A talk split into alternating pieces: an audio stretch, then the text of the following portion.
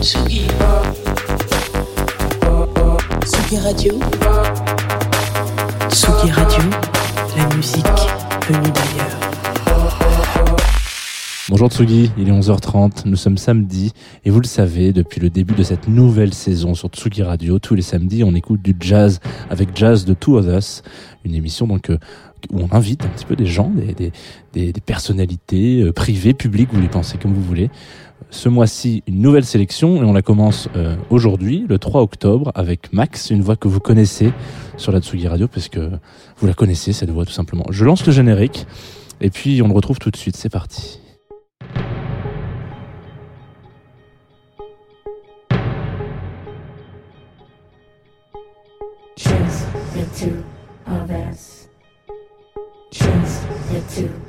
Of us. Just, Samedi, just two. Tsugi Radio. Just just two of of us. us, just, Just the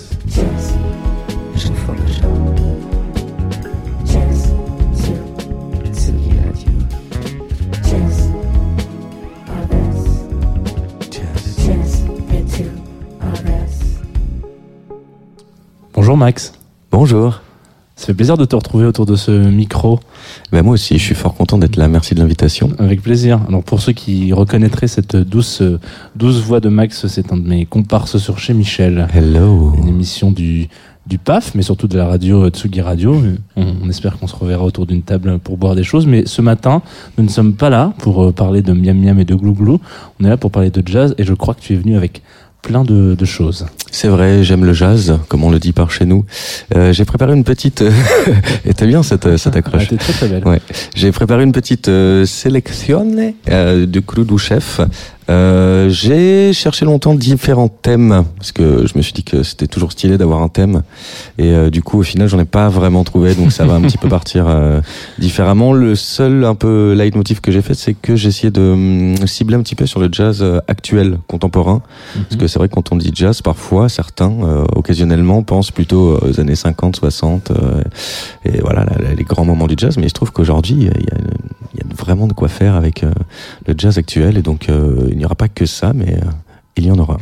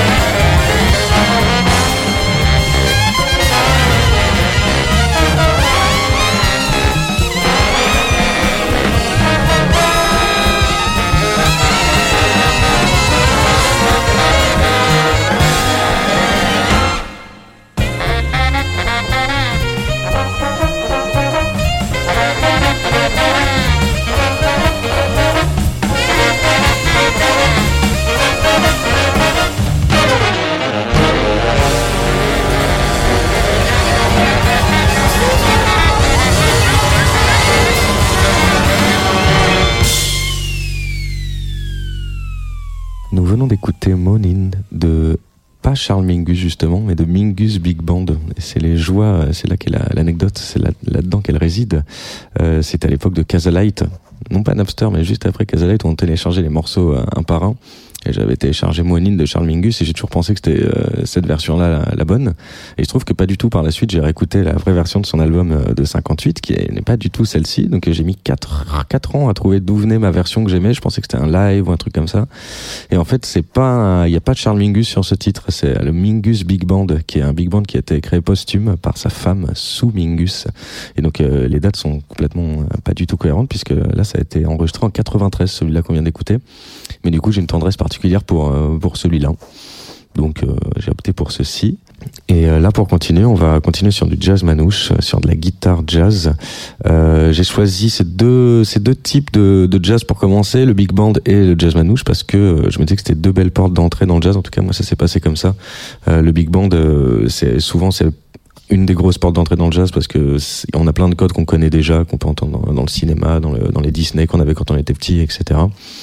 Et euh, donc souvent on peut rentrer un petit peu par là. Et euh, le jazz manouche, euh, je pense qu'il y a aussi plein de gens qui sont arrivés dans le jazz par ça. Et moi, je, je joue de la guitare et donc du coup, euh, ça a été aussi pour moi un, un élément super fort pour rentrer un petit peu dans tout ça. Donc là, on va écouter un, un album un peu particulier qui s'appelle Selmer 607, qui est un album qui a été construit autour d'une guitare en fait, qui est la Selmer 607. euh, donc euh, le luthier, Monsieur Selmer, euh, c'est la guitare numéro 607 qu'il a faite. C'est le luthier qui a équipé Django Reinhardt. Et euh, cette guitare a une valeur inestimable et donc je pense même pas qu'on puisse vraiment la- l'acheter ou la vendre. Et donc il y a une, je pense que c'est une structure, je sais pas exactement, qui a récupéré cette guitare et donc qui a trouvé le moyen d'inviter plein de guitaristes pour créer un album autour de cette guitare. Donc c'est un projet qui est vraiment euh, passionnant et le son évidemment est euh, complètement euh, passionnant aussi. Donc là ils ont invité Storello Rosenberg euh, notamment, mais euh, il y a plein de guitaristes que, j'adore, no- dont euh, Adrien Moignard qui est un guitariste euh, des plus passionnants aujourd'hui, qui tourne avec plein d'artistes, euh, qui joue que de la guitare euh, comme ça, euh, manouche. C'est euh, vraiment passionnant. Et là le titre que j'ai choisi c'est Two for the Road et euh, c'est un des titres euh, euh, où il y a les plus beaux phrasés de, je pense, de guitare acoustique que, que j'ai pu entendre dans le jazz manouche.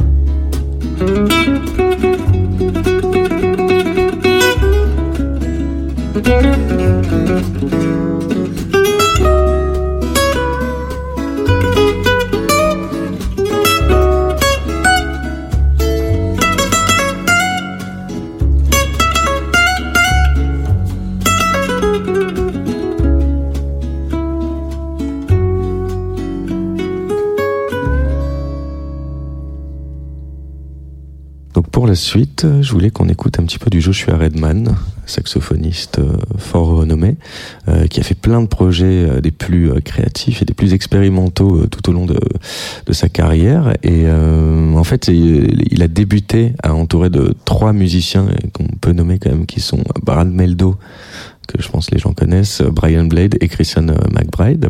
Et il faut savoir que sur ce premier quartet qui a débuté la carrière de, de Joshua Redman, chacun des quatre a fait une carrière solo juste tout simplement hallucinante euh, tout au long de ce truc-là. Et donc euh, la plupart des gens connaissent ces musiciens individuellement et on sait pas forcément que sur les premiers albums, euh, les premiers albums de, Redman, c'était ce quartet-là qui jouait la, la plupart des titres. Donc là j'ai j'ai pris un album qui a été super important pour moi qui s'appelle Freedom in the Groove. Franchement le titre est quand même absolument génial. Je, soupçonne qu'il y a un second degré là-dedans parce que c'est vraiment un jazzman qui est pas forcément à fond dans le groove, et qu'il a pas mal déconstruit par la suite. Et c'est un de ses premiers albums de 96.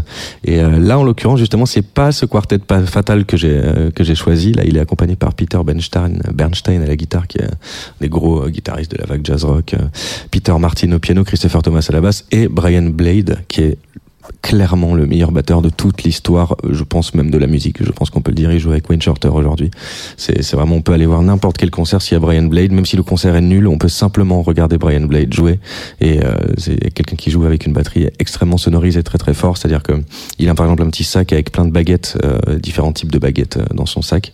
Et simplement le fait qu'il en sorte une de son sac, le bruit de la baguette qui frotte sur le sac en tissu s'entend dans le micro. Tellement les micros sont ouverts autour de sa batterie, tellement il caresse sa batterie. Donc en fait, il y a une sensualité hallucinante qui se dégage quand il joue, parce que le, le moindre de ses mouvements, sa main qui peut frotter son pantalon, sa baguette qui sort du sac, etc., va s'entendre là-dedans, et tout ça va faire partie en fait de la vie qu'il va donner à, à sa batterie. Et en l'occurrence, euh, la, le- la track que j'ai choisie ne représente pas du tout euh, ce que je viens de te parler, puisqu'il s'agit vraiment d'un truc vraiment plus sur le groove, et c'est la track 1. Il faut savoir que Joshua Redman a une grande spécialité, c'est toujours la track 1 de ses disques, sont toujours hallucinantes. Et euh, celle qu'on écoute s'appelle Hide and Seek.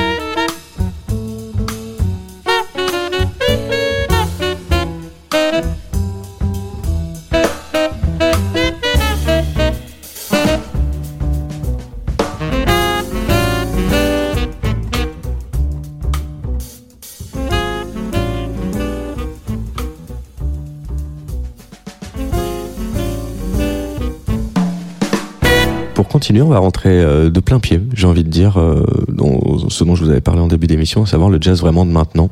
Donc euh, on va continuer sur deux des musiciens les plus passionnants vraiment d'aujourd'hui.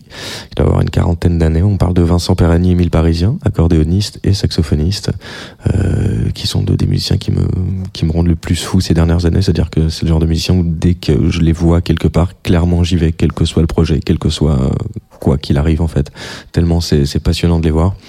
Et euh, il se trouve que justement ces deux-là se connaissent et on fait un album ensemble qui s'appelle Belle Époque.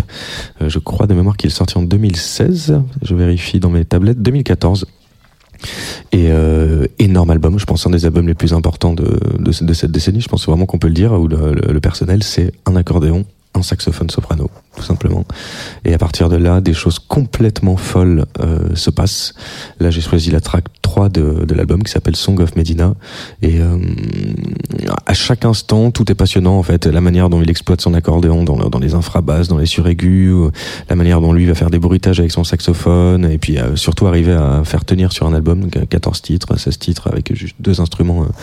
Pas des plus euh, courants en plus. Euh, voilà, j'ai trouvé, j'ai pris cette track là. Il y en a des, il y a, plein d'esprits différents. Celle-là, je l'ai prise parce qu'il y a vraiment un très très long solo de saxophone de Émile Parisien. Et euh, Émile Parisien, ça fait partie de ces musiciens on les reconnaît en trois notes. En trois notes, on sait immédiatement que c'est lui. Et là, il s'exprime vraiment pleinement. Song of Medina de Vincent Perani et Émile Parisien.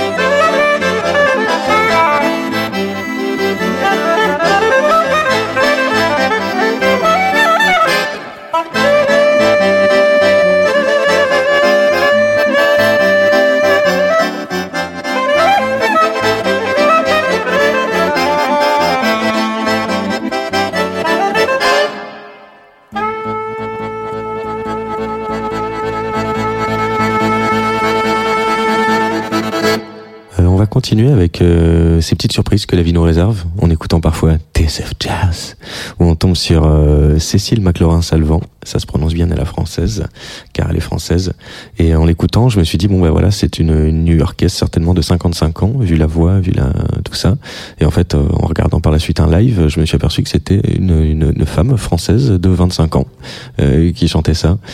J'ai pas énormément de choses à dire, c'est un standard, I didn't know what time it was, son album Woman Child date de 2013, donc on continue sur notre vague euh, de jazz actuel.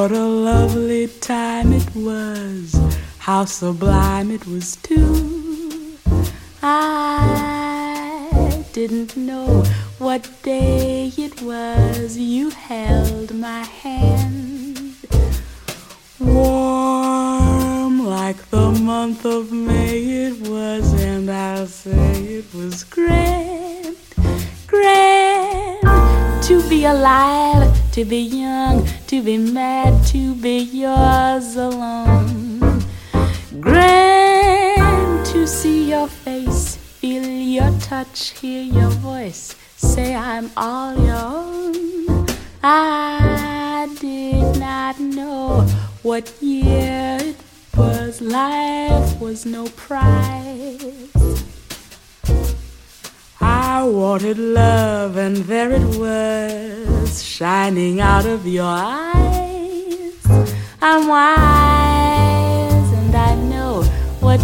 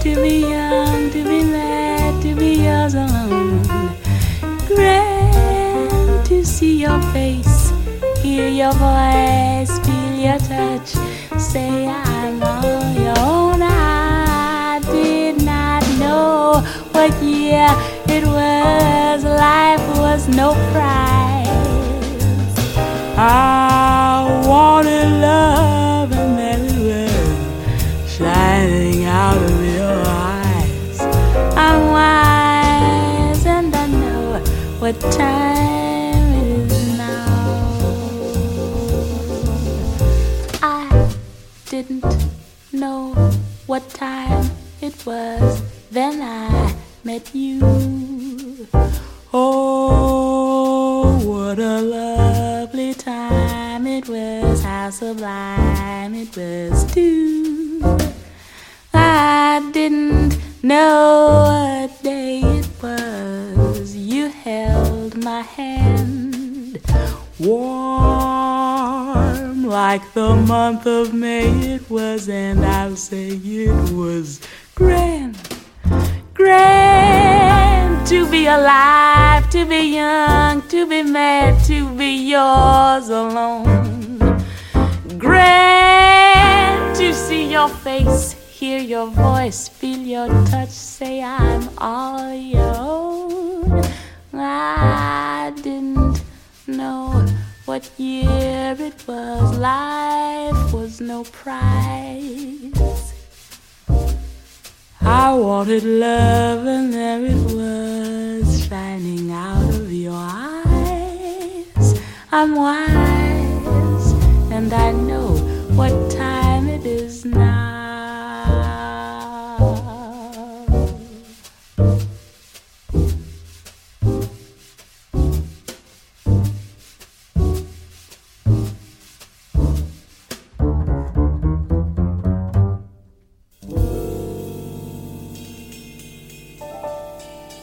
continue sur notre lancée des musiciens de maintenant, euh, jeunes et français, étrangement, petit peu euh, bizarre, mais euh, on va continuer sur Magic Malik, flûtiste, compositeur, euh, leader. je pense que là encore, j'ai l'impression qu'à chaque fois que je dis que c'est un des musiciens les plus passionnants qui existent, mais alors là, Magic Malik, on est quand même sur quelque chose de, de complètement fou, un compositeur qui crée ses propres règles, ses propres normes musicales, donc qui est très influencé par un peu tout ce qui est, je pense s'il m'entendait, euh, il y en a qui en parleraient beaucoup mieux que moi, hein. mais donc il y a beaucoup de présence de un peu de mathématiques en fait dans, sa musique. On sait qu'évidemment la musique c'est des choses mathématiques, mais lui du coup il en fait une sorte de jeu, donc il va créer ses propres gammes avec ses propres contraintes ou euh, simplement euh, il va donner une sorte de sens mathématique, de logique, logique mathématique à des enchaînements d'intervalles ou des choses comme ça, euh, sans se poser la question de savoir si ça va être harmonieux ou pas en- à l'oreille. Et euh, de là, il va développer en fait des, différents langages qui, qui vont arriver. Ces, ces langages-là, il peut même les imposer à ses musiciens. Là, ces derniers temps, il, il a monté des fanfares carrément très très intéressant où euh, il y a des, il a une sorte de cahier des charges d'une dizaine de de points où euh, chaque personne de la fanfare peut euh, proposer une composition, un thème, quelque chose comme ça. Mais par contre, c'est à la seule condition que ça rentre dans parmi ces dix points qui sont des points de, de théorie musicale particulièrement un peu tordus, un peu particuliers. Et ce qui fait qu'en s'y pliant, ça va donner toujours une couleur qui va être cohérente sur ce projet-là, etc. Et donc, euh, quand on l'écoute, j'ai un souvenir d'avoir été le voir euh, au Sunset. Et c'était euh, au Sunset, vous savez, c'est le dernier club de jazz qui fait encore les trois sets euh, de jazz euh, tout au long de la soirée. Tous les autres, maintenant, ça, ça marche plus comme ça. Donc euh, voilà, il y en a un à 20h, un à 22 et un à 23, un truc comme ça.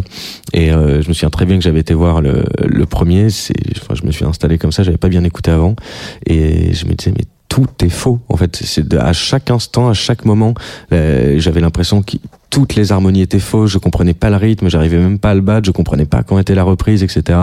J'ai un souvenir d'un morceau qui il lance euh, le, début d'un morceau, et là on comprend un peu qu'il se trompe, donc il s'arrête. Il était avec son groupe, quoi, et euh, il prend le micro et dit ah, je suis désolé, euh, on a on a arrêté l'intro, mais en même temps à notre décharge, le batteur est en 119 temps, moi je joue en 4 temps et le bassiste joue en 71 temps. Ce qui fait qu'en fait, on a la reprise tous ensemble tous les 4272 temps. Quelque chose comme ça, c'est pas les chiffres originaux, mais et du coup, je me suis ah oui d'accord. Et euh, donc j'ai passé un premier set horrible. J'étais avec un copain, on est sorti de là, on s'est dit mais je ne, je ne comprends pas, je ne comprends pas ce qui se passe. J'ai fait tout le, tous les efforts du monde d'ouverture d'esprit. Et en fait, euh, je pourrais jamais oublier ce deuxième set. Justement, on y est retourné. Et il y a eu un truc qui, s'est débloqué dans mon esprit où j'ai réussi à comprendre qu'en fait, euh, il s'agissait pas d'avoir euh, comment dire un prisme de lecture, de savoir si euh, si ça me plaisait ou pas, si c'était beau ou pas, si c'était calme ou si c'était énervé, si c'était euh, je sais pas ambitieux ou, ou pas. C'est en fait c'était pas du tout cette grille lecture là qu'il fallait appliquer. Il fallait appliquer une grille de juste de en fait euh, comme si on était ouvert à ce qu'on nous parle, à ce qu'on nous raconte une histoire en fait. Et euh, une fois que j'ai compris ça, j'ai pu rentrer dans, son deuxième set et en fait il y avait plus du tout de notion de faux, juste, euh, agréable, pas agréable, triste, heureux, tout ça. Ça n'existait plus et simplement j'avais l'impression qu'il me parlait avec une sorte de langue qu'au fur et à mesure je rentrais dedans. Voilà cette anecdote très longue pour dire que Magic Malik je recommande à tous d'aller le voir en vrai. Donc là je vais passer des titres, un titre de lui et je vais parler d'un deuxième musicien dans la foulée. Ça va être un peu la même chose. Je passe des titres histoire de passer des titres, mais c'est des musiciens qu'il faut qu'il faut voir sur scène pour pour vraiment comprendre. Et le deuxième musicien qu'on va écouter dans la foulée, c'est Boyan Z, un pianiste, euh, voilà pareil euh, de maintenant, euh, qui lui aussi a des, des, projets complètement passionnants. Et lui, sa spécialité, c'est de préparer des pianos, donc les fameux pianos préparés. Donc en fait, il va foutre plein de trucs bizarres dans ses pianos, des je sais pas des trucs en métal, des, des balles de ping-pong, des trucs comme ça. Et il, va les ramener sur scène. C'est une de ses caractéristiques, mais surtout l'autre de ses caractéristiques, c'est d'être tout simplement incroyable comme pianiste et de savoir s'entourer de gens complètement fous. Et dernièrement, il a, il a monté euh, quelques projets assez, assez géniaux, notamment euh, autour de Nina, qui est un projet d'album euh, hommage à Nina Simone, et euh, où ils avaient envie de faire un truc super bien capté. Donc en fait, il y a des vidéos qui existent de ce projet-là qui sont incroyables, filmées avec je sais pas combien de caméras, etc. Et, et ils entourés de, bah, de plein de chanteuses. euh, Je pourrais citer un milliard de noms, mais bon, ça va être un petit peu long. Et je vous invite à aller regarder ça autour de Nina. Il a fait le même pour euh, Chet Baker. Voilà, et donc euh, autour de Chet, qui a été son, son deuxième projet. euh. Bref, on va s'écouter voilà un morceau de Magic Malik et un morceau de Boyan Z.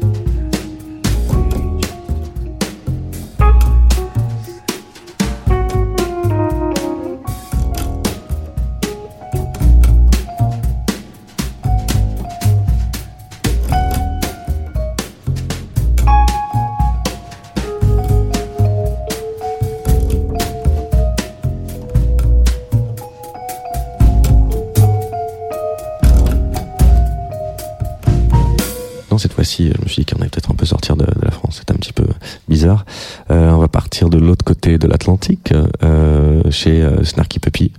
Euh, pareil, une des formations euh, qui, m'intéresse le plus ces derniers temps. Je, je suis vraiment pas le seul puisque ça fait partie de ces rares groupes de jazz qui vendent vraiment des millions de disques, qui ont des Grammy Awards, etc. Ce qui est pas assez rare pour le souligner. Et bah voilà, passionnant à chaque fois qu'ils sortent un projet. En fait, ils se sont fait connaître, c'est assez connu, je dis deux trois mots quand même, mais ils se sont fait connaître par leur projet de faire des concerts au casque et euh, dans des conditions euh, de captation vidéo aussi ultra qualitatives. Donc euh, ils se sont fait connaître un peu sur internet comme ça. En tout cas, moi c'est comme ça que je les ai connus. Où ils sont, disons, une vingtaine à peu près sur scène. euh, Il y a des instruments partout. et ça mélange justement des instruments acoustiques, tout ce que tu veux, des, des lignes de cuivre, des pupitres, des voilà, des pianos, tout ça, et des instruments justement. Électriques, je sais pas comment comment dire ça, digitaux, tout simplement, donc des Moog, euh, des euh, des synthés, euh, plein de trucs comme ça. Donc les deux sont mélangés, ils font que de la composition, ils font pas de cover. Et euh, autour de, de toutes ces 20 personnes, il y a du public qui est un peu installé un peu partout de manière complètement euh, éparse, avec un casque, justement parce que leur gros truc c'est justement la qualité sonore de, de ce qu'ils vont proposer. Et ils ont fait sur leur, leur premier disque ce concept-là sur la sortie des trois premiers disques où en fait ils le présentaient comme ça. Ils faisaient un espèce de live comme ça qui est super bien filmé, pareil haute définition de dingue et avec du public au casque là-dedans. Et ils ont sorti euh, voilà bah, tous leurs disques comme ça. Puis après ils ont fait un milliard de projets, donc euh, ça vaut le coup à chaque fois de les suivre parce que c'est toujours intéressant. Là j'ai choisi le morceau Sleeper euh, qui est sur un de leurs premiers disques qui s'appelle Like It Here et il utilise un vous savez ce tuyau qu'on se met dans la gorge pour faire une, une talk box on appelle ça avec avec un synthé. C'est toujours un petit un petit plaisir quand c'est bien utilisé. Là c'est le cas.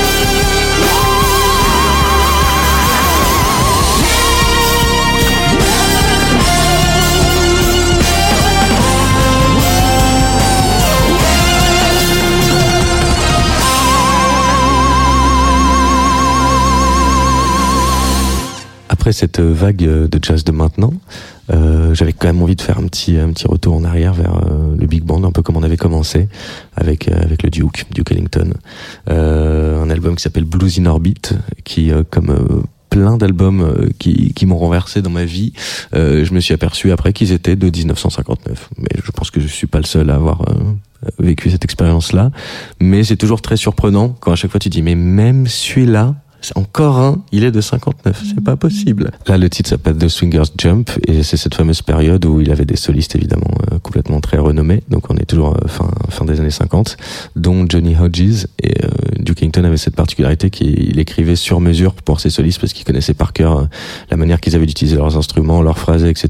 Et ce disque, là, Blues in Orbit, c'est un des disques qu'il a en grande partie composé pour ce soliste de sax qui s'appelle Johnny Hodges. Et donc on y va sur le Swingers Jump.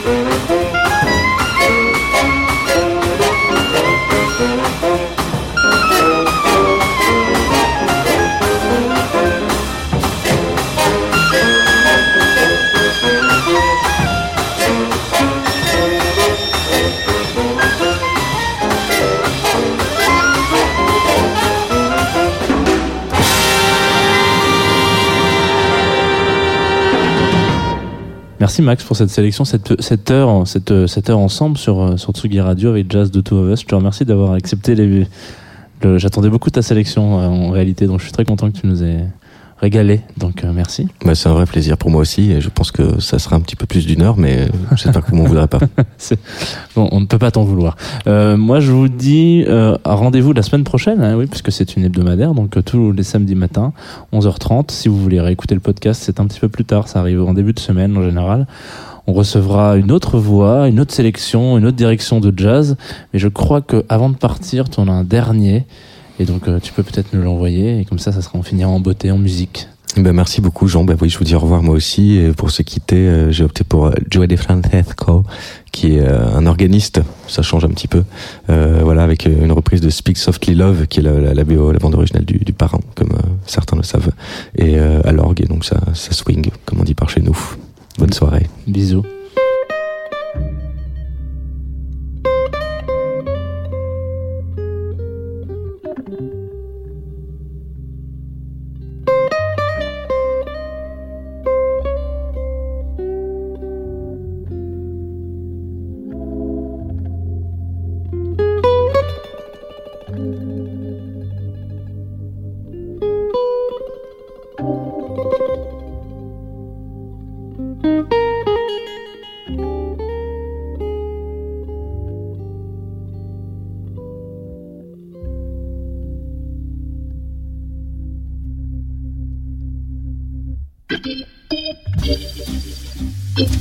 Thank you.